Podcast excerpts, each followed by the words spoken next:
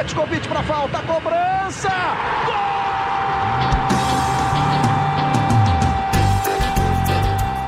Está entrando no ar o podcast Sabe de quem?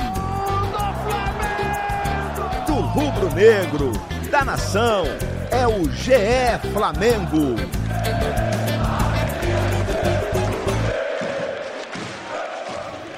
Você que se liga no Globoesporte.com, tá ligado também no GE Flamengo, podcast completamente pensado e dedicado para você, torcedor rubro-negro, você já sabe, já conhece como é o esquema. Eu sou Igor Rodrigues.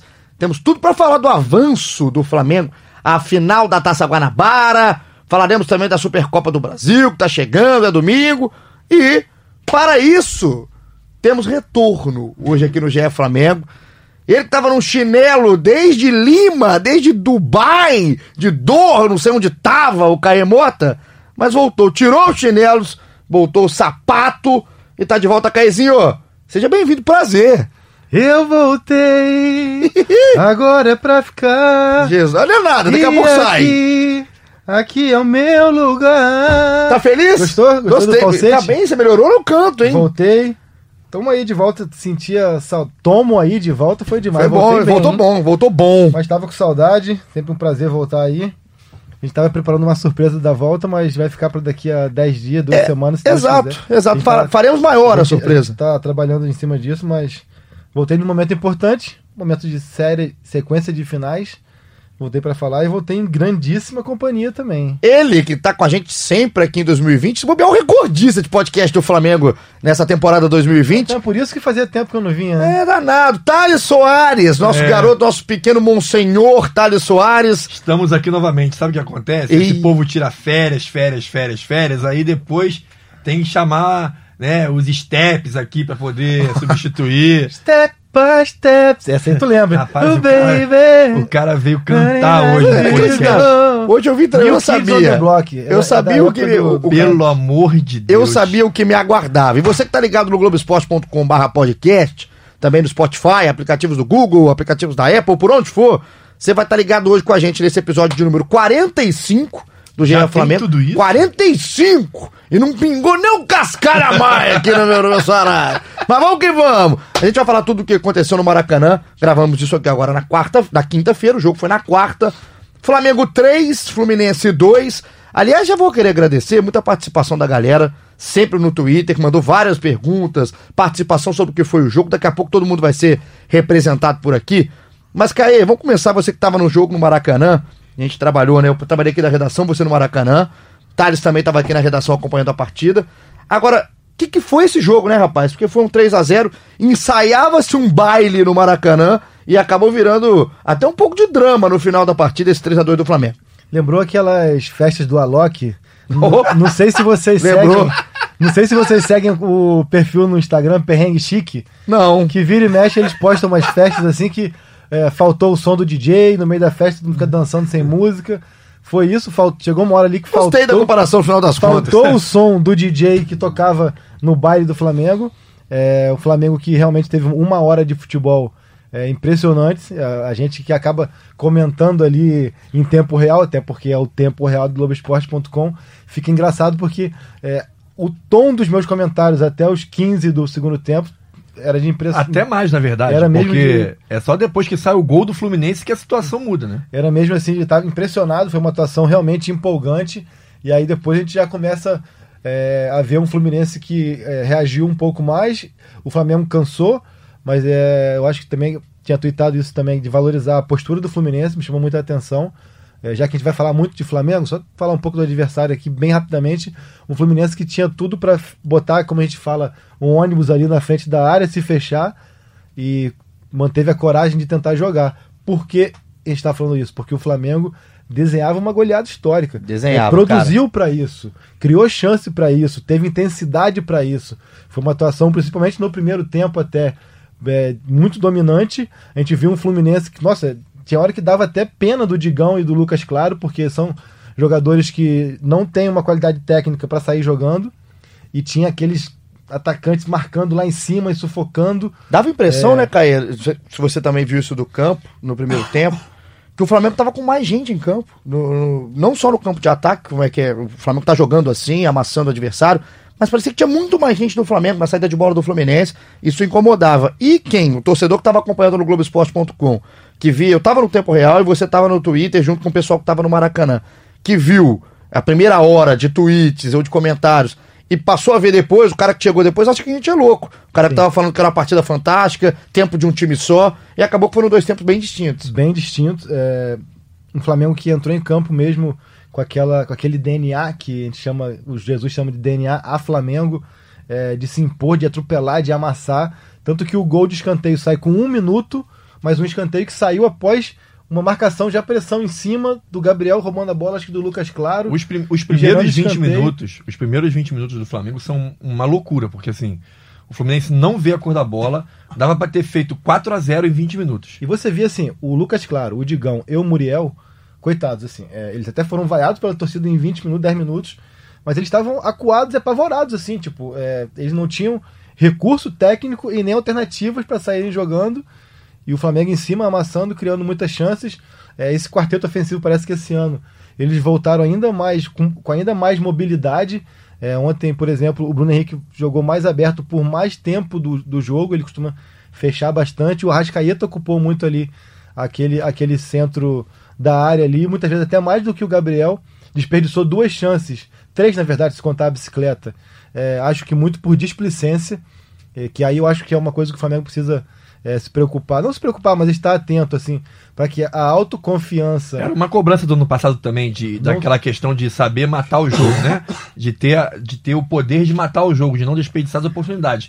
Porque o Flamengo, obviamente, o Jesus fala isso, que é impossível você manter a intensidade que o Flamengo mantém pelos 90 Ainda minutos. mais com 20 dias Então, se treino, você né? chega nos 60 minutos de intensidade com o placar resolvido, como foi o Flamengo chegou com 3 a 0 que na teoria estava resolvido, e você comete duas falhas que acabaram resultando no, no, nos gols do Fluminense, você cede um espaço que naquele momento, de repente, você não vai estar preparado para segurar o adversário. E a, o, eu tava vendo assim o geral da partida. Daqui a pouco o pessoal queria até falar também que tem muita, muita visão diferente sobre o que aconteceu no segundo tempo para essa mudança de cenário no Maracanã. Eu, eu tenho uma, uma situação que, como o Caio falou, a questão do DJ. Esse DJ que no final da festa sumiu, foi o Gerson. Era o MC Gerson. É, era o MC Ele Gerson. que gosta do MC passinho. Coringa, não? Gostei. MC o Coringa do. Flamengo. Ele, quando ele sai do time, o Flamengo estava ganhando de 3 a 1 O gol do Fluminense tinha sido de um escanteio, ok. Você levar um gol de escanteio, você pode levar gol de escanteio em qualquer situação. Né? Um erro. Foi uma falta ali na boca da área. Sim, né? Uma, Mas uma bola sim, aérea. Uma bola aérea. Você tem como. É, uma. Desculpa, não foi foi uma falta que o Nenê cobrou, né? Pingou. Acho que o o Gilberto Yuri, cabeceia o Yuri cabeceia pro meio da área e, E o o Lucas Lucas Claro Claro. completa. Você pode levar um gol assim, faz parte. É, não é um gol de bola trabalhada, né? É um gol de, de jogada de bola aérea. Mas o Flamengo estava com o jogo dominado. Depois do 3x1, o Everton Ribeiro está na cara do gol. Tem a chance de fazer o quarto gol ainda. o Flamengo ainda cria outras oportunidades. E quando o Flamengo leva o, o, o- terceiro, o segundo, Segundo gol, é, tudo se desmonta. É, eu queria, eu queria pontuar duas coisas aqui, até pra te botar, Caí, na questão da mudança do Gerson, né, na saída do Gerson. O Gerson saiu pistola, pé da vida lá com, com Jesus. Eu, eu acho que assim, é, não dá pra problematizar muito essa questão da reação dele. Eu até tava falando no seleção com o pessoal agora, com o Lédio, com o Arnaldo, enfim. é, que ficou muito aquele debate, porque as imagens realmente são muito fortes. Teve até uma imagem que eu não tinha visto. Ele com o João de ele Deus. com o João de Deus. Mas eu acho que vai muito assim. O Gerson, ele foi o jogador que voltou das férias em pior condição física. Ele começa o jogo contra o Rezende no banco. E aí ele já entra bem. Depois, contra o Madureira, ele faz uma atuação ok. Ontem, ele estava sendo o Gerson mais próximo daquele Gerson Ele estava que sendo, a gente ele tava tá sendo um dos melhores jogadores acostumado do time. a ver. E assim, contra o ex-clube dele, é, ele tendo uma boa atuação, um clássico onde o time estava atuando muito bem, então isso dá gosto de jogar. E quando ele sai, ele é muito vaiado. Acho que é toda essa junção de fatores dele, dele saber que está jogando bem, que era um jogo bom de jogar contra o ex-clube, mas eu entendo que, até pela questão dele ter voltado um pouco abaixo, é, o Jesus entendeu que deveria poupá-lo, tanto que o, o Jesus em coletiva fala que a ideia dele era logo em seguida tirar o Arão. Sim. E... O segundo gol do Fluminense O segundo gol mexe. mudou e Gerson e Arão tinham cartão amarelo. Tem esse fator também. É, eu acho que tem o fator do cartão. E outra, a gente pode ver, ver também a reação, acho que a reação do Gerson é exagerada, não, não faz sentido essa reação, até por início de temporada, o Flamengo tá usando o Carioca como pré-temporada, Eu acho mais a com o João de Deus do que a, a- a do Copo d'Água. A do Copo É, d'Água não, assim, do Sim, Copa pô, d'Água o João de tranquilo. Deus é aquela reação. é, O João de Deus vai lá conversar com ele meio que pra consolar Ele ele, desabafa, fala, né? sai daqui. Né? Ele Ele vai uma hora também que é melhor você ficar sozinho, né? cara? Exatamente. E se você for olhar o copo meio cheio, também, a reação do jogador é um jogador que quer estar em campo, um Lógico. jogador que quer estar jogando futebol. Então, assim, eu entendo o lado competitivo do Gerson. Principalmente pela questão de ter um- aumentado a concorrência no Flamengo. E outra, Isso o jogador sente também. E outra, tá? Diz assim, é bom que a gente pensar que é- o Gerson tá fazendo isso num cenário que tá tudo dando certo. As mil maravilhas do Flamengo. Essa reação, num cenário que tá com derrota atrás de derrota, num time que não tem salário, é outra, outra coisa. Não, então, se o Flamengo estivesse perdendo, estivesse perdendo ontem e ele saísse desse jeito, certamente teria criado uma É, crise interna muito maior. Por isso que eu acho que eh, não dá pra colocar, fazer isso disso uma tempestade. Eu acho, eu consigo ver o copo até mais cheio do que vazio. Acho que só que o Gerson tem que colocar um pouquinho mais o pé no chão, a cabeça no lugar, que ele mesmo tá voltando. A sua grande fase ontem se aproximou muito desse, desse Gerson que a gente viu em 2019. Agora, quem entrou no lugar dele foi o Diego, Caí. E aí eu vi muita gente batendo o Diego, inclusive daqui a pouco tem muita gente aqui falando do Diego. Quero a sua análise, porque eu sei que o Thales partilha mais da minha, a gente estava conversando pós-jogo. Do jogo do Diego ontem, pra- primeiro do jogo de ontem, do Diego. Como é que você acha que entrou o camisa 10 e dessa diferença que ele dá pro time, do- comparado, obviamente, com o que o Gerson faz? Assim, uma coisa é evidente, eu não vou estar aqui inventando a roda, de que o Diego é um jogador que cadencia mais o jogo o, e o Gerson dá muito mais dinamismo ao jogo. Uma coisa que está claro. É, eu acho que o Diego não começou esse 2020 como ele terminou o 2019. Claro que questões físicas e tudo mais, início de temporada. Natural, né? Mas acho que até é, as tomadas de decisões dele no final do ano passado eram mais verticais e, e- e mais rápidas. Acho que ele hoje, hoje, talvez até pela questão física e por querer, enfim, é, segurar um pouco mais esse ímpeto, ele conduz mais a bola, gira mais a bola do que no final do ano passado. É, lembra um pouco o Diego que era criticado exa- exatamente por essa retenção de bola antes da lesão. É, falando da atuação de ontem especificamente, é, sem dúvidas ele entrou no nível abaixo do, do, do Gerson, mas eu, uma coisa que eu tenho me preocupado muito, a gente cada vez mais tem, tem que fazer análise e tal, tá entrando muito nesse, nesse ramo de avaliações táticas e técnicas, mais até táticas, a gente tem que entender o que, que foi pedido a ele. A impressão que deu, pela forma como ele se comportou, muitas vezes que ele teve a bola, segurando até andando para trás e depois pedindo falta e tudo mais, a impressão é de que a- é, o pedido do Jesus foi exatamente que ele tentasse fazer com que o Flamengo voltasse a ter um pouco mais a bola e cadenciasse mais o jogo diante do cansaço da equipe. É, olhando de fora, sem, sem saber o que o Mister pediu, e realmente não sei, não tem como saber, é, a impressão é de que ele entrou numa rotação diferente do, do resto do time por reter muito a bola, e isso acabou coincidindo ou, ou fazendo com que o Fluminense conseguisse ter mais a, a, a pre- presença no campo de ataque. Eu não sei o que o Mister pediu a ele, eu sei que ele entrou retendo mais a bola até do que é habitual para ele mesmo. Concordo. E assim, eu tenho três pontos pra falar do Diego. Assim, vou falar até do ponto positivo primeiro, porque o Caê, que tá aqui qua- quase saindo a sua, a sua amígdala aqui do meu lado no momento, Com obra em casa, cara, toma pu É o gesso, né? É nossa o gesso, senhora. né? Todo Mas- dia que eu chego em casa, o pedreiro fala assim: e aí, Caê, tudo bem? Eu falei: tudo bem. Ele, poeira. É, bom, bom. Deve tá bom, né? É ótimo trabalhar com obra. Poeira. Meu Deus Tá com esse pigarro. Ele resolveu cantar. Ah, virou, virou. Falou de negócio de DJ, a Loki. Hoje ele, ele tá. acha que ele é cantor. Acha, não é acha. possível. É, né, Isso, isso. É nesse clima. Agora você falou da questão do, do, do Diego, do, do que pediu, do que não pediu. São os três pontos. O primeiro ponto é positivo no Diego, até pelo que você muito frisou, dele ter um pouco mais a bola pro final do jogo, que ele conseguiu cavar várias faltas de saída de campo, ali no final, saída do campo de defesa, que atrasaram o time do Fluminense. Estava afobado e acabaram fazendo três faltas em sequência em cima do Diego. Esse é um ponto positivo que ele consegue fazer isso. Ele tem a característica de segurar a bola e ele chama a falta, o time faz. Então ele foi importante no momento que o Flamengo estava num sanhaço naquele final de jogo. Só que tem duas, dois pontos do Diego que eu acho que a gente tem que começar a analisar. Até por conta dessa, dessa análise tática que a gente tá fazendo mais, né, Caí? Primeiro que eu, eu acho que em vários momentos o Diego já confunde a cadência de jogo com o atraso de jogo. Se confunde. Ele pode sim ter um pouco mais a bola, mas ele tem que fazer essa bola ser um pouco mais rápida do pé É, dele. Uma coisa que eu até comentava com o pessoal aqui na redação, não sei se com o Thales, é que a impressão que dá é que é, tomadas de decisões e que o Gerson e o Arão, é, porque não só o Gerson, o, o Gerson fica muito com os elogios, e merecidamente, mas o Arão também é um cara que tem dado muito dinamismo. Mas eu nem achei time. que ontem o Arão tenha jogado bem. Não, não, mas eu digo da questão do dinamismo, assim, tomadas de decisões. Que o Gerson e o Arão dão dois toques, no máximo três na Exatamente. bola, o Diego às vezes dá cinco, seis. Isso eu entendo. Até por isso, eu não vejo uma disputa de posição Gerson e Diego, porque eu acho que pra característica desse Flamengo e pra força ofensiva que tem, o Gerson é, ele se, se torna muito mais importante, necessário do que o Diego, que é um cara que cadencia mais e chega mais na frente. Eu acho que o Ah, Flamengo não eu acho precisa- que dois jogadores no Flamengo não tem reserva. Um é o Gerson e outro é o Rafinha. O Rafinha não tem nem gente, né? O Gerson. também. O Gerson, a gente tem que ver como que o, Vem o que o vai, O próprio vai Thiago- testar o Thiago Maia. Sim. O Diego, é, o Diego é um reserva com outras características. Tudo bem que o, que o Arão, o, o Jesus transformou o Arão né, num primeiro volante, que ele vinha jogando de segundo volante já tinha algum tempo. Mas o Thiago, na coletiva dele, Pra quem transformou água em vinho, transformar o Arão. Tá, Voltou. Cara, Ô, obra desgramada que tá tendo na de casa. Deus, cara, Acaba olha. essa obra. Mas eu vou te falar, o, o Thiago Maia, quando foi apresentado, é, perguntaram para ele na coletiva: Você é primeiro ou segundo volante? E ele deixou. Claramente ele falou que ele é primeiro volante. Que, que, a, que a posição dele é primeiro volante, que ele não é um segundo volante. Então, assim, a não ser que o Jesus veja nele um jogador que ele possa utilizar como segundo volante, eu acho muito difícil que ele vire um reserva do Gerson. O Jesus não vai fazer isso. O, o Jesus pode até escalar ele, mas quem vai atuar no lugar do Gerson não vai ser ele, vai ser o Arão. É, e a o último ponto sobre o Diego no jogo de ontem, especificamente, nesse jogo de quarta-feira no Maracanã, é que o Diego, mesmo acho que ele entra com essa função pra tentar fazer o time ter mais a bola no momento que o Fluminense crescia, só que o Diego dá muito espaço. O Diego deu muito buraco pelo lado esquerdo de defesa, direito do ataque do Fluminense.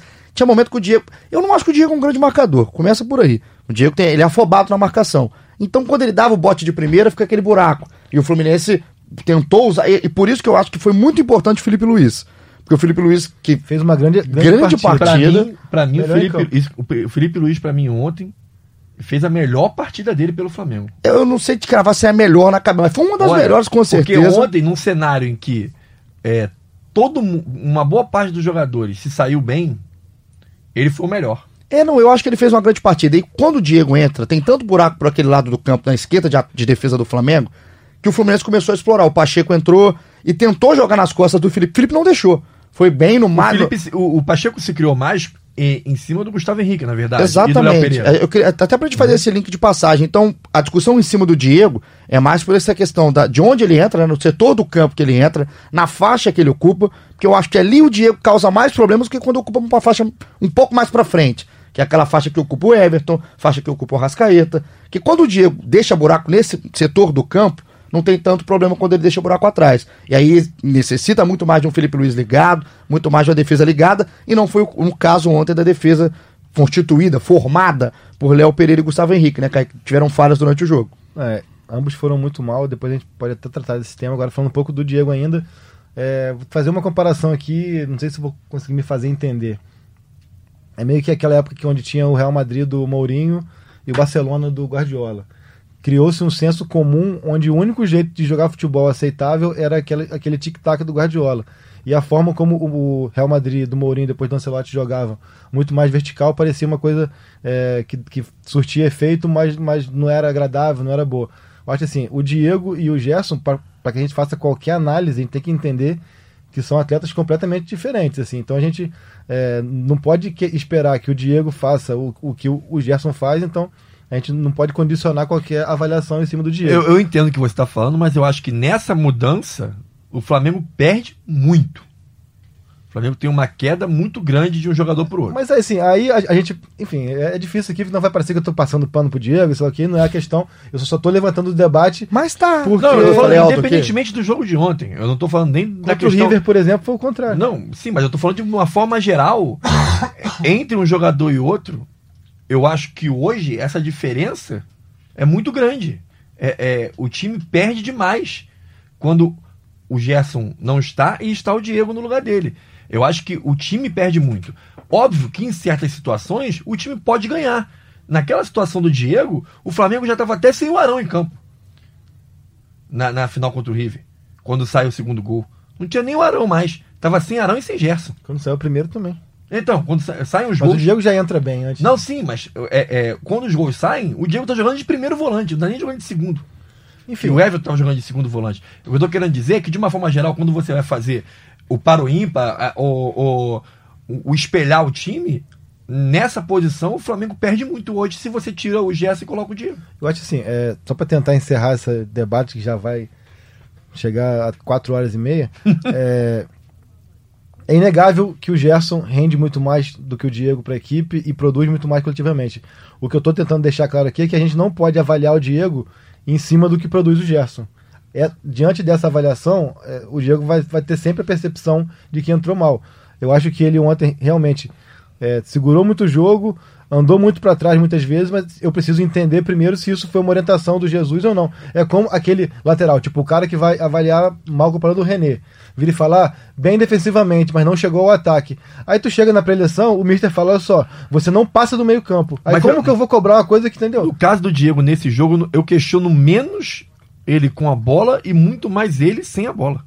Eu também eu, acho que o Diego tem pontos pra gente colocar positivos e negativos. E o Diego é um cara que consegue fazer coisas que outros jogadores não conseguem. Ele protege a questão de proteção, da proteção de bola. O Gerson é um protege de maneira absurda. A bola é difícil tirar a bola do Gerson. Só que eu acho que o Diego tem horas que é mais inteligente na proteção. Eu acho que o Diego consegue, até pela experiência que ele tem, no momento ontem, no fim de jogo, o Diego é um cara mais calmo naquele momento do campo. Então, é- esse é um ponto positivo do Diego. A percepção que eu tenho também é, que, é de que o Diego está passando por um processo de transformação, talvez no último ano da carreira dele, e com certeza um dos últimos, que tanto o Jorge Jesus quanto ele estão tentando ter essa, ter essa percepção de que como ele pode ser útil em qual faixa do campo para que ele seja útil nesse período, assim.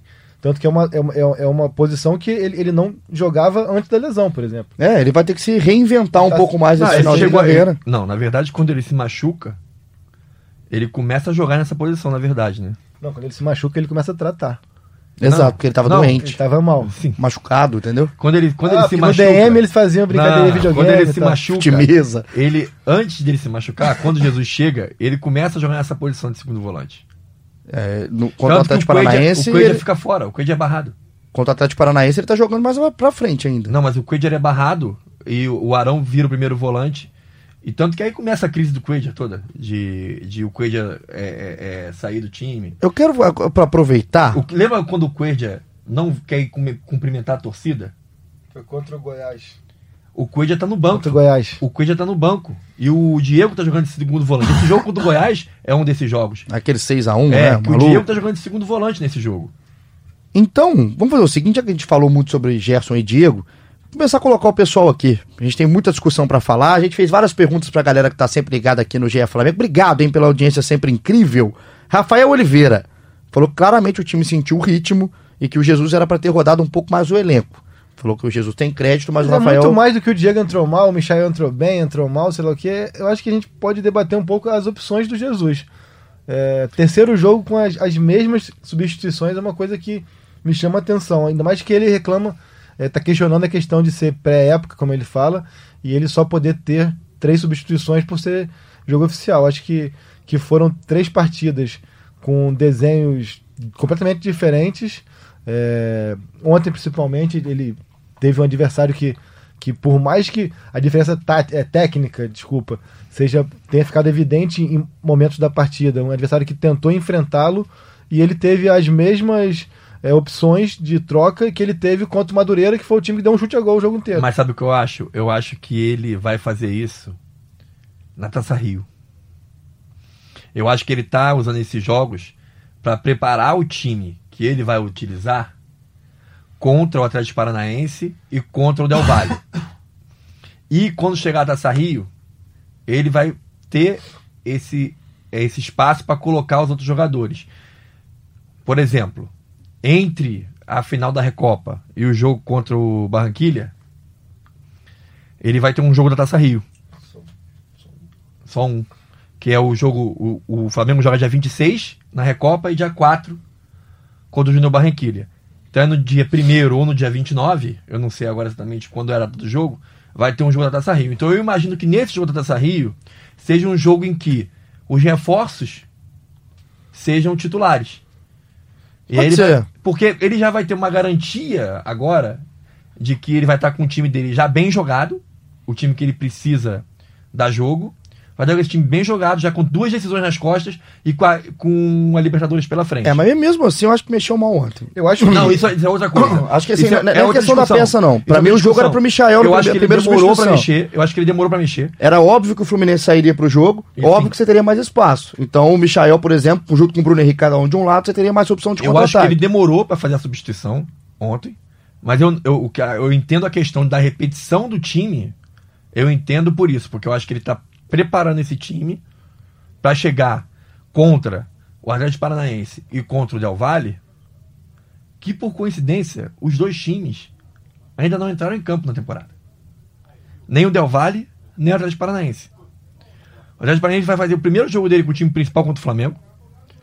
E o Del Valle vai fazer o primeiro jogo dele na temporada sexta-feira.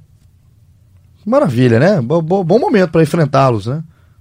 Eu acho um momento. Sim, sim. E Eu tô falando que eu acho que sério. assim, é, você, Né? você até citou da questão do jogo contra.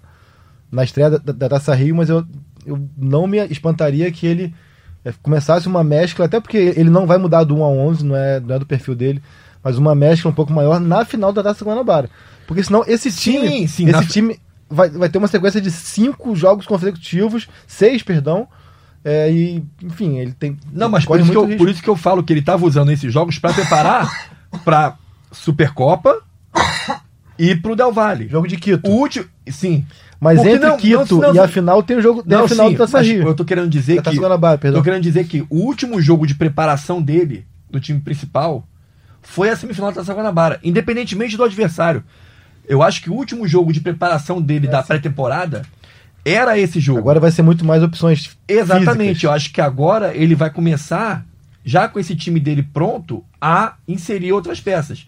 E aí sim começa esse revezamento maior dos jogadores que chegaram. A E gente acredito- torce pra isso, né? Não, eu acredito que ele ainda entenda que esses jogadores que chegaram não estejam com a mentalidade que ele quer. Ah, é sim, isso ele falou, né? Isso ele falou, bastante ele falou mesmo. isso na apresentação do time, lá ainda, no dia 27. Tanto que o Gustavo Henrique, ele fala, fala claramente que o Gustavo Henrique ainda precisa entender o jeito que ele quer que o Gustavo Henrique jogue. E o Gustavo Henrique veio de um time que, entre aspas, todo mundo considerava que era um time mais próximo do que o Flamengo jogava. Mas ele mesmo já falou em entrevistas que o conceito do Santos, e aí é aquilo que é interessante que é gente- muito diferente do a gente Flamengo. muitas vezes, enfim, o senso comum é de que ah, são é, equipes de posse de bola e tudo mais. Ele já falou que o zagueiro no Santos tocava pra trás. Tocava ou no goleiro, enfim, ou, para aquele volante que entra, e o zagueiro do Flamengo, principalmente o Mari, mais até do que o Rodrigo Caio, tinha um jogo muito vertical. Aquela- aquele, aquele lançamento rasante e muito preciso do Mari é uma coisa que vai fazer muita falta pro Flamengo. Eu acho que o Léo tem o potencial para ser esse jogador que o Mari foi, mas ainda vai precisar comer muito feijão com arroz. Não, o Léo o e o Gustavo falharam muito. O Paeja, né?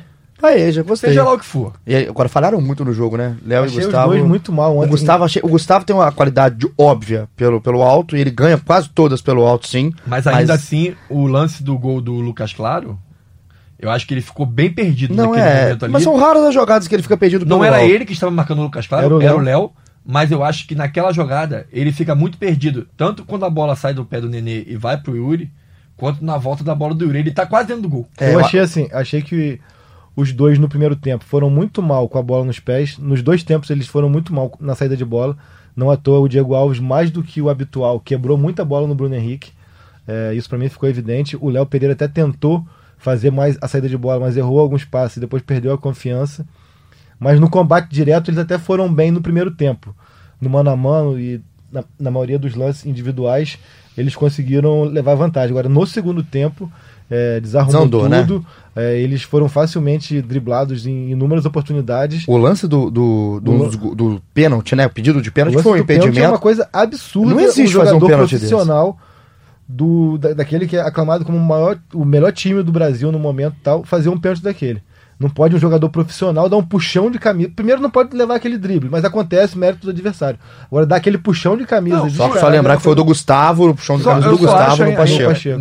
Nesse lance, eu acho que o drible é bem o de menos. Porque assim, eu acho que o drible, ele até acabou sendo bom pra ele o drible. Porque no drible o Pacheco deu- coloca a bola pra perna direita, indo pro fundo, fica sem a opção do cruzamento, porque o Fluminense tinha pouco jogador na área, acho que se ti- tinha um só, eu acho. É, ele deu o lado certo pro cara Exatamente. passar, mas a- o puxão. É- puxar a camisa E ele puxão estava é- na jogada. Não tinha a menor necessidade de ele puxar o. Não, o puxão Agora, é, é pra- infantil, né? Pra não parecer aqui que a gente só, só critica os dois, acho que com razão, é, vale ressaltar que se o Flamengo escapou ou conseguiu passar ileso aqueles 30 minutos, 25 do Fluminense, é porque a, a chamada linha alta funcionou muito bem. A gente fala muito, ah, mas foram gols anulados, sei lá o que, sei lá o que. mas só foi anulado porque Sim. a linha defensiva conseguiu executar a questão da linha avançada de maneira correta e deixou os jogadores do Fluminense No, no impedimento. segundo gol do Fluminense mesmo, eles até executam bem também, só que o Gilberto vem de trás Sim, e sim. acaba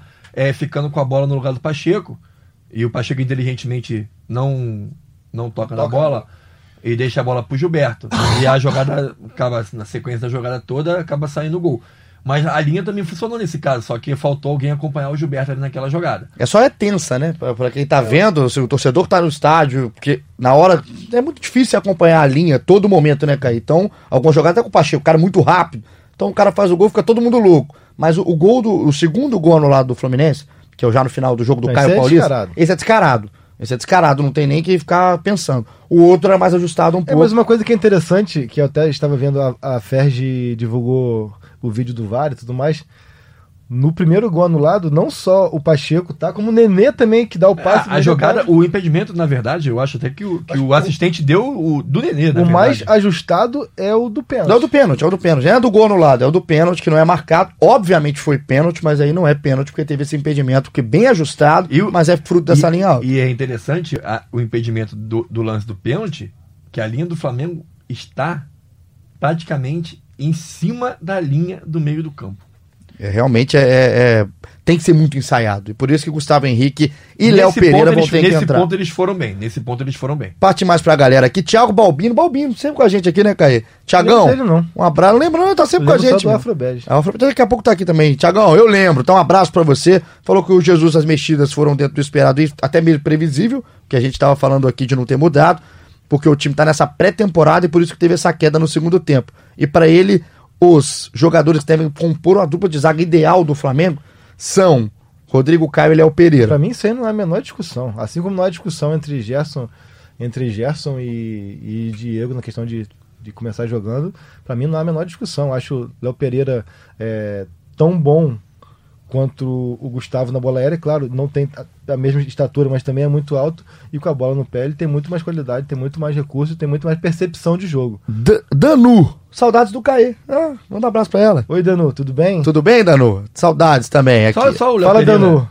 Bom dia, cara. Ah, Tudo bem? Fala, Danu, tudo o bem? Léo Pereira, no caso, ele pode até ser bom na bola aérea, mas no jogo ontem, em dois duelos diretos que ele teve, eu não lembro agora exatamente quem estava no lance do, do gol do Caio Paulista, que foi anulado, mas no lance do primeiro tempo com o Evanilson e no lance do gol do, do, do Lucas Claro, quem tá na jogada é o Léo Pereira, né? Aliás, ele que perde é, os dois Mas lances. né? os dois lances eu acho que é muito mais questão de, de entendimento, de posicionamento, mais do que de, de falta de, de impulsão. Não, de- não, mas eu acho que esse é um conjunto, né? Você. A defesa da bola. Você que é aérea- zagueiro, né, É, Talinha? então. Ah, tem a estatura do Gustavo Henrique. Já levei muito nas costas. Pelo amor de O Deus. Thales tem a estatura do Gustavo Rapaz, Henrique e a idade de quem? De Tutankhamon. Eu ter que ouvir isso na minha vida. Jogando é aqui. Difícil, aqui hein? no torneio da imprensa, É. a, gente, a gente formou uma dupla de zaga aí que foi três finais consecutivas, né? Eficiente. Ganharam Agora, nada, né? Ganhar que é bom, vocês não, trouxeram nada, né? Ah, Mas o, pô, o- o- o comentário do lado de fora era que Ah.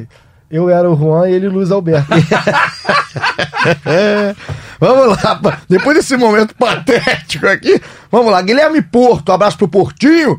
Por que o Thiago Maia ainda não jogou? É algum problema físico? Não. A gente aqui avaliou. opção. É uma opção, do né? E, cara, eu queria falar do Thiago Maia um pouquinho aqui. Fala, fala com a gente. Porque, cara, o Thiago Maia tá virando aquela unanimidade. Thiago Maia me lembra, me lembra, me lembra Ronaldo. Rômulo, me lembra Rômulo também, que quando chegou parecia que era o reforço, tinha contratado o Lothar Matthaus e tal, sei lá o quê. Mas é o novo. Torço é o muito Thiago. Maia me lembra aqueles jogadores da base do Flamengo que ninguém vê jogar e fala que tem que ser aproveitado. Eu torço muito Ah, que o o Thiago Thiago- Maia não, o Thiago tá outro- um grande futebol. futebol. Não, não, a gente tá eu falando na assim- questão de as pessoas não acompanharam o Thiago Tudo bem, Maia. mas o Thiago tem as uma- pessoas- tem As um- pessoas não, tem, não, não assistiram aos jogos do Thiago Maia na Ah, Europa. recentes, tudo bem, mas o Thiago, assim, a- acho que o que causa. Você lembra pessoa- do Thiago Maia no Santos? O que causa as pessoas. Por exemplo, o Thiago não foi pra Olimpíada à toa. O Thiago não é campeão olímpico à toa. O Thiago, acho que as, porque as pessoas. O Thiago não foi pra Europa à toa. Então acho que todo mundo hoje tem mais curiosidade pra ver o Thiago. Não é pro Thiago ser titular do Flamengo. assim como eu acho que o Thiago não passou três anos no Lille sem jogar à toa. Tudo bem. É só ponderar e esperar e dar ao próprio Thiago a responsabilidade pra de repente entrar, fazer um jogo não tão bom, depois fazer um jogo muito bom Mas é- e ter mas a é- sequência. O pessoal quer Agora, ver o a Thiago em campo. expectativa que, que tem em cima dele é de que o Thiago é, o- é o- é o É, eu discordo. Pelé da eu discordo. Por cara. exemplo, a gente sempre falou, e eu me incluo Eu que nessa, também joguei como volante lá Ah, meu. Deus, lá tá vem. bom, pelo amor de eu vou, eu vou recordar rapidinho aqui, só pra ver se ele fica quieto, que tem gente que quer imitar o Cristiano Ronaldo na hora de bater pênalti, chuta o pênalti na lua. Mas, Entre assim, vocês de novo, isso aí? É, tá. seguindo. Vamos, vamos falar do Flamengo, ó. Seguindo, falando de Flamengo. É, dá graça o negócio. Falando de Flamengo, Thiago Maia, a gente, no começo do, do ano aqui, antes dos, dos reforços começarem a jogar, antes dos reforços começarem a jogar, ele. A gente sempre citou o Thiago Maia como o reforço que tinha mais chances de, se- de virar titular. Não pela qualidade dele, mas pela qualidade do concorrente, que é o Arão. O que eu falo do- da questão do Thiago, eu, eu- ponto do Caí, que é, eu acho que o Thiago não pode ser tratado como um cara que tem que chegar pra comer a bola. Também não sei como é que tá o Thiago, então não é por isso que eu tenho curiosidade pra ver o Thiago em campo. Mas é justamente por tudo que envolve. O Thiago já foi um jogador de seleção brasileira olímpica, o cara que foi pra Europa não vingou, de certa forma. Ele é flamenguista, então mexe com a torcida. Então eu acho que a torcida tem curiosidade pra ver o Thiago em campo. E aí, quando assim, é recorrente, o Jesus vem com três jogos colocando o Diego, a torcida fica, por que não o Thiago? Até pra torcida saber qual o Thiago que tá aqui no Flamengo, qual o Thiago que desembarcou no Rio de Janeiro, fica essa curiosidade. Eu acho que o, o furor todo no nome do Thiago Maia é muito mais por- pelo inusitado. E não por acharem que o Thiago Maia vai chegar a roubar a posição do Gerson, do Arão, enfim. É mais uma dúvida pra qual jogador que tá aí. Mas vale, sim, o questionamento foi de quem o questionamento aqui? Gostei. Foi do Babu. Do, ba... do Babu. Foi do Babu. Um beijo pro Babu. Tô torcendo pro Babu. Vamos lá pra mais um. Tássia. Tássia Moura sempre com a gente. Um beijo pra ela. Todo mundo tá sempre com a gente também, Todo né? mundo, Por- por isso que a audiência é enorme. Então Você você torcendo pro panela aí. Oi? Você tá torcendo pro Babu? No BBB tô, menino. Pro Babu. Um abraço pro Babu. Tá certo que numa uma perspectiva de três jogos e com a zaga nova é compreensível o drama no segundo tempo na visão dela. Falou que o time mudou. e Assim, mesmo é, continuasse os mesmos Uma jogadores, não seria a gente, igual. A gente recebe muito no Twitter, é, pô, mas são três jogos, pô, mas tinha essa temporada, tá, sei lá o que, sei lá o que. É compreensível, agora o fato de ser compreensível não quer dizer que a gente tem que pegar e deixar de avaliar, Exato. deixar de criticar e Ah, deixar de mas apontar. o- Essa é a questão. Na pré-temporada é justamente Tudo o é momento que você compreensível. tem os erros pra corrigir. E a gente tem a, a nossa função é olhar quem tá errando, Nossa, quem a não nossa tá. função é cornetar. É ótimo ter uma cornetinha, Se o Fluminense, quando toma 3x0 ontem, se recua todo e se e faz um ferrolho pra não tomar Tomava um balaio. Compreensível, compreensível, é compreensível a atitude. Agora você dizer que era, que era correto, que era esperado, é só isso. Concordo. A pergunta do Thiago Maia é do Guilherme Porto. Então vamos dar nome aqui. Não foi do Babu. É, mas é porque que, que ele fez a pergunta, né? Aí, Se vai fosse vir. Guilherme Benfica, Lá vem. ele ia estar elogiando o visto, Ah, né? Porto. Ah, Fê. Daniel! Um abraço pro Daniel, dupla de za- zaga titular. Rodrigo Caio Léo Pereira não joga na Supercopa, tá fora. O Léo Pereira e o Rodrigo tá garantido. O Jorge Calandrini, ele falou que o Mister não tá poupando, não dá pra entender. Início de temporada tem que rodar o elenco. Falou que era pra ser time misto. Aí já contra o Fluminense e também pra ele Rodrigo Caio e Léo Pereira. Agora tem. ah, o Ari Mesquita fala da pergunta do Gerson, por causa da bronca, a gente já falou. E aqui, pra gente terminando na participação, muita gente pedindo Janir Júnior no momento ego. Muita gente pedindo. Volta, Janir, nesse momento ego. E a galera também falando aqui demais de como que tá, a, a- como que tá o aproveitamento do Michael. Pra gente passar aqui pra parte final, já, no nosso episódio 45, passa rápido, né, o episódio por aqui. Lembrando que o Flamengo avançou, então, nesse 3 a 2 Final no dia 22 de fevereiro, sábado de carnaval. O Flamengo espera o adversário que sai 18 horas, 18 a, Ferdi, Maracanã, né? a Ferdi mudou o jogo, que era às 16 para as 18. Então é isso, dia 22, sábado às 18 horas no Maracanã. O Flamengo espera o vencedor de Boa Vista e Volta Redonda, que é Aquele domingo agora. de carnaval bonito. Bom, né? Vai estar todo mundo no brilho, vendo aí Flamengo ou Boa Vista. Todo Flamengo mundo ou cheio de, Volta de Redonda. fantasia. Cheio de glitter. Ele vai, É. vai usar glitter, Thales? Eu não. Você é bom no glitter. Eu passo. Agora, o Flamengo já, já tá esperando essa decisão, também tem essa pela frente que a gente vai falar agora rapidinho sobre Supercopa do Brasil, domingo, 11 horas da manhã, em Brasília, no Mané Garrincha, Flamengo e Atlético Paranaense, não tem o Léo Pereira, tem o Rodrigo Caio. Quem vai pra lá pro jogo? Setorista daqui. Fred Uber e Felipe Schmidt já estão lá. Já estão em Brasília? Ah, Os queridos. Brasólia. Estarão lá recebendo o Flamengo que vai lá pra Brasília nesta quinta-feira, né? Isso. Você pode ouvir com o Flamengo já em Brasília. Estará em Brasília. Então, é. O que acontece em Brasília, né? O Flamengo é uma competição nova, né, Caí? Na cultura nossa do futebol brasileiro, mas que o Jorge Jesus. Aconteceram duas edições. O Corinthians ganhou do próprio Flamengo em 91, que eram, na ocasião, campeões brasileiros e da Copa do Brasil. E em 90 foi Grêmio e Vasco. Grêmio e Vasco, o Grêmio foi campeão. Então, voltando a ter uma competição dessa que é nova, uma competição que é uma novidade no calendário brasileiro, calendário que a gente sabe que é muito extenso, e que na Europa existe a Supercopa e os treinadores dão muita, muito valor, né? Então o Jesus dá muito mais valor a essa competição, mesmo sendo uma novidade no calendário. Qual é a preparação do Flamengo, programação para essa competição, Caia? Flamengo chega a Brasília na noite desta quinta-feira, a gente está gravando na quinta-feira, treina em Brasília na sexta, no sábado e joga domingo às 11 da manhã. É, vale lembrar que a CBF tem dado uma muito peso a essa Supercopa, que é mesmo estabelecer essa cultura aqui no Brasil. Então, é uma competição com várias, vários eventos oficiais, treinos oficiais no estádio, coletivas oficiais e tudo mais. É, e aí fica em Brasília até a noite de segunda-feira, treino também segunda-feira em Brasília, quando segue para o Equador, para Quito, para a Recopa, que a gente vai falar na segunda-feira. É, mas é isso. Eu, particularmente, quero deixar aqui um depoimento que eu acho bem interessante, bem importante que se crie essa cultura. Acho legal pra aqui, caramba Aqui também. no Brasil, acho que é, parte muito da CBF fazer uma coisa legal, está fazendo, parte muito dos clubes valorizarem. E graças, felizmente, é, os dois clubes que caíram né, nesse ano estão valorizando. Então acho que passa muito também pelo torcedor valorizar. Eu só tenho dois poréns. Dois. Eu acho que esse jogo tem que abrir a temporada. E aí a gente tem que arrumar o nosso calendário, principalmente com os estaduais. Mas nessa Mas- questão mas aí- especial foi por por causa do Flamengo Mas não do só Mundial. isso, eu acho que nesse ponto a gente tem que pensar que ele tem. Ele não vai abrir o calendário é, brasileiro, ele vai abrir o calendário da CBF. A gente tem que pensar nisso. Eu acho que ele tem que acontecer antes do início da Copa do Brasil Sim. e do Campeonato Brasileiro. Nesse ponto, eu acho que não entra os estaduais Estadual, nessa conta. exatamente. Eu acho que entra estadual também. Tem que ter um jeito de entrar estadual. Pra mim, essa competição deveria abrir o calendário brasileiro. Se a Recopa vai abrir o calendário também, enfim. As duas competições entre campeões, pra mim, deveriam abrir O problema o de abrir, de abrir o calendário é que você abrir o calendário, você vai ter que fazer essa competição em janeiro. Se, seu, se o você Faz em janeiro, você Não, faz com os caras se dois você dias tem de treino. um, pra obrigatoriamente na Recopa Sul-Americana, você tem que ter o campeão da Libertadores. O campeão da Libertadores vai virar o Mundial. Exatamente. O, o Mundial vai Não, acabar. ele tá falando da Supercopa. Não, mas ele falou também da Recopa Sul-Americana. Mas vamos começar. Você É, tá falando da a Supercopa. A, Recopa- Supercopa não precisa Mas disso. aí a temporada. A temporada A, a gente teria que ajeitar o, o absurdo que é o campeonato estadual. É, isso que eu ia falar. É Porque, assim, isso. não pode cair na conta nem da CBF, nem da Comembol, a questão da Recopa e da Supercopa. A grande questão, grande porém, aí entra também na conta da CBF, é o estadual, que se tornou uma grande cilada. O estadual não. Principalmente clubes que atingiram o patamar que o Flamengo atingiu, usando a palavra do momento, para o Flamengo, o estadual é uma grande cilada. Se o Flamengo ganha, não tem a menor graça para ninguém.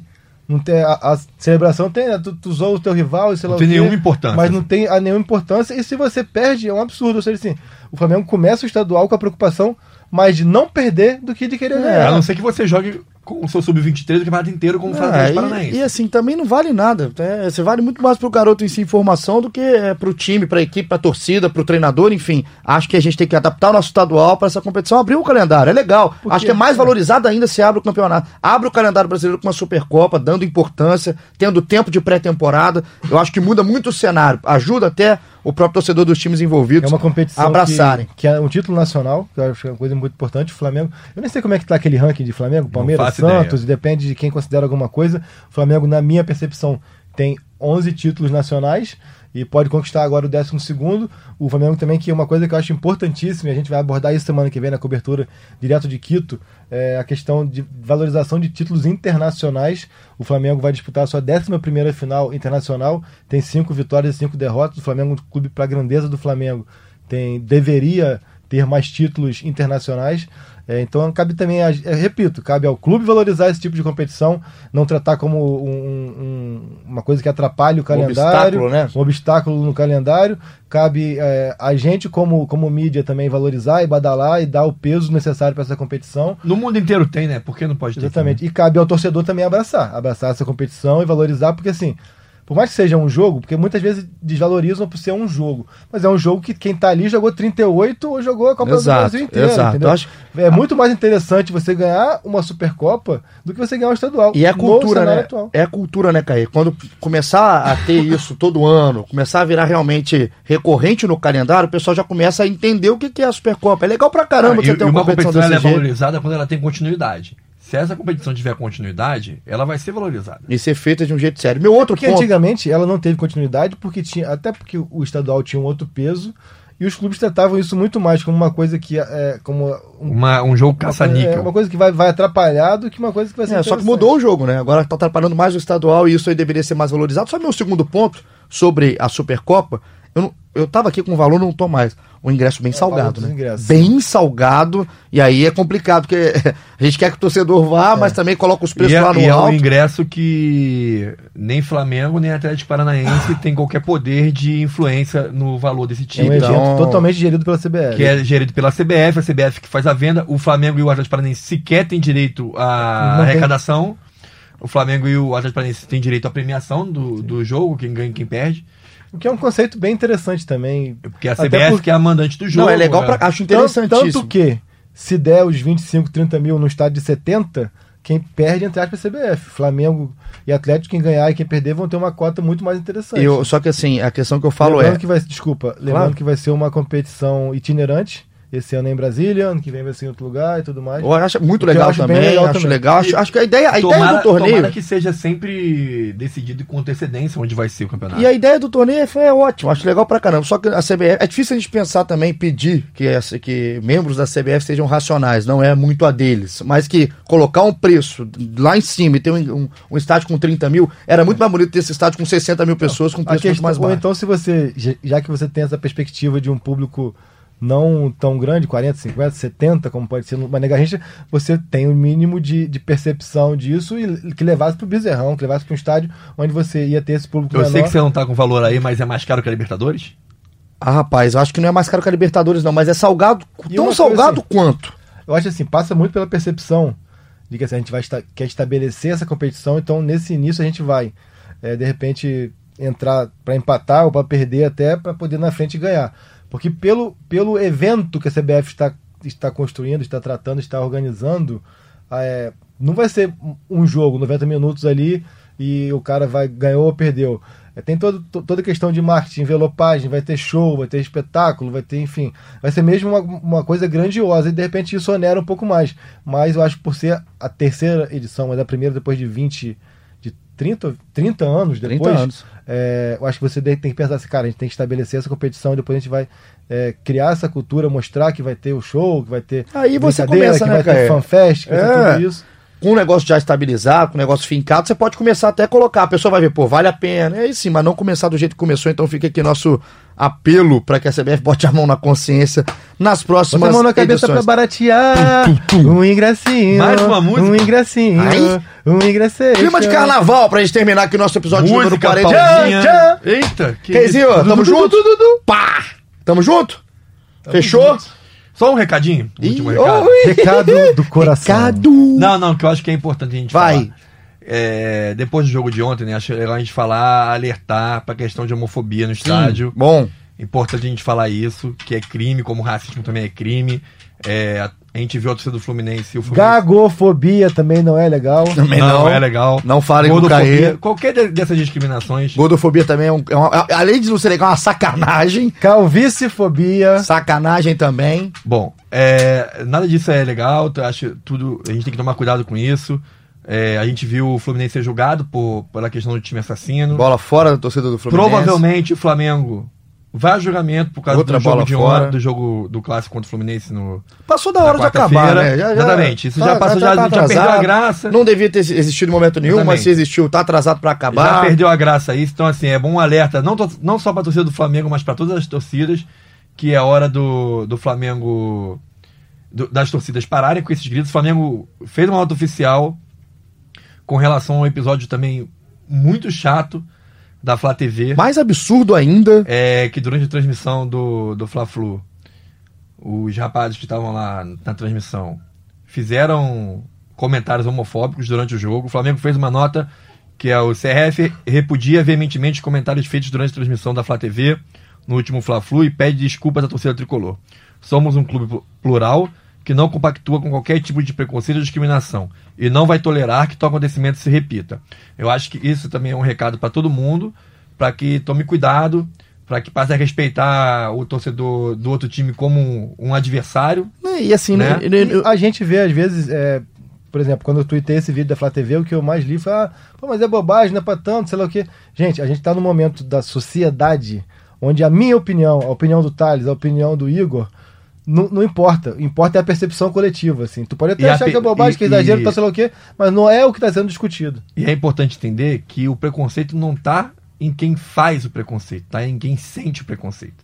Né? A pessoa que, que é o alvo do preconceito é que sabe como aquilo atinge, né? Não, e assim, a, a- gente tem que tomar cuidado tem que com parar as de, palavras. sentar, parar de sentar na muleta que o mundo tá chato, porque tá chato em várias coisas mesmo, mas não é nisso. A chatice não é nessa. Exatamente. Então, e outra também, né? Não é, não é parar de fazer porque vai prejudicar um clube. Parar Não, de fazer não, não, parar de é uma fazer tremenda bobagem, é uma grande tremenda bobagem. burrice ficar Se fazendo um isso um negócio dia desse. foi engraçado, eu, é, pra mim nunca teve graça. Eu não acho que, que tenha tido graça em algum momento, entendeu? E eu acho que não- também não é engraçado agora.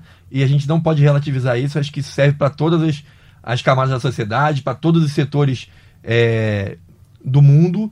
é, do futebol, seja no futebol, na política, em qualquer lugar, É, e menos que não cabe mais E nada menos disso. engraçado ainda quando é um canal oficial do clube, que aí, é, aí vira. É uma coisa- é uma nota oficial do Flamengo que tá falando É contra o uma coisa de. Então, instituição, é uma coisa de, de institucional, né? Passa a ser uma coisa institucional que é muito, muito mais grave. Exatamente, Thalito, obrigado, hein? Tamo junto.